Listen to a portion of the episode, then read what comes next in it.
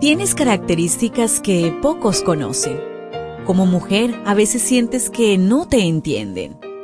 Felizmente existe la devoción matutina para damas. Porque no hay nada oculto para aquel que te creó. Bienvenida.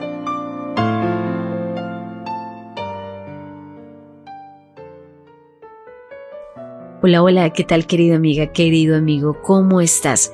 Espero que hayas pasado una bonita noche que hayas podido descansar y que estés con nuevas fuerzas para iniciar las actividades de este día. Pero antes te invito para que realicemos el estudio de la matinal. Hoy trae por título Señales Divinas. Jueces 7.3. Diles que cualquiera que tenga miedo, regrese a su casa. De esta manera Gedeón los puso a prueba. 22.000 soldados regresaron a su casa y diez mil se quedaron. Cuando fue llamado a liderar el ejército, Gedeón solicitó una señal divina. ¿Has pedido señales a Dios? ¿Has manipulado, malinterpretado o rechazado la señal recibida? Jueces 6 y 7 puede ayudarte a reflexionar profundamente en esta cuestión. Te plantea seguir varios pasos que son los siguientes. Asegúrate de que Dios está contigo. Jueces 6:12. Reconoce tu incapacidad y limitación. Jueces 6:15.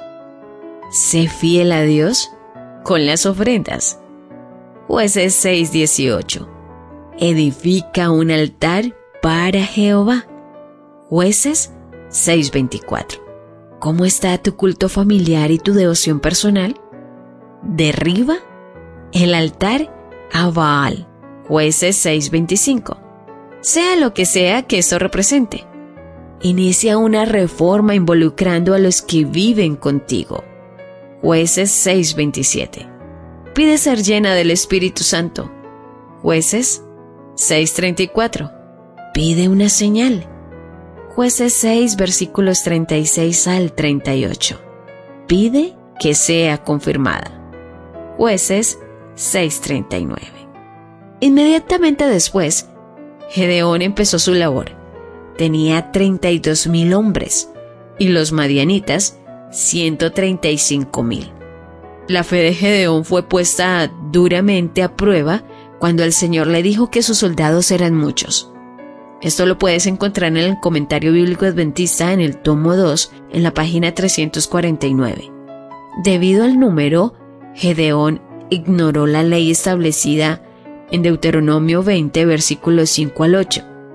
Los soldados podían retractarse y devolverse si eran nuevos dueños de casa, dueños de un viñedo nuevo, recién casados o miedosos.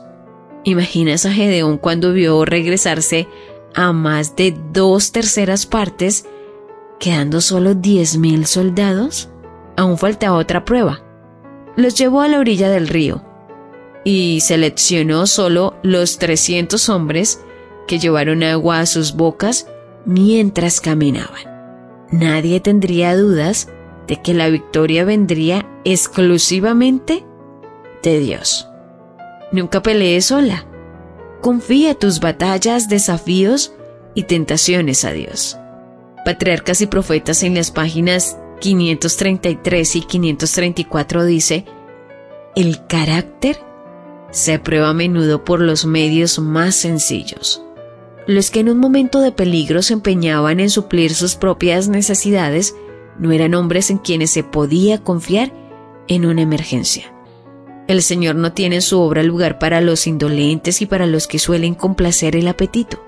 Escogió a los hombres que no permitieron que sus propias necesidades les hicieran demorar el cumplimiento del deber.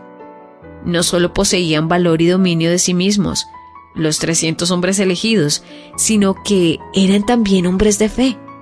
No los había contaminado la idolatría. Dios podía dirigirlos y por su medio librar a Israel. El éxito no depende del número.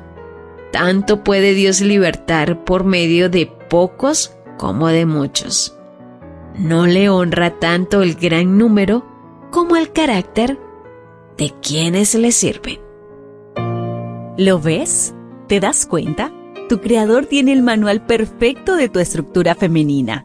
La devoción matutina para damas vuelve mañana. Gracias a Canaan Seventh Day Adventist Church and DR Ministries.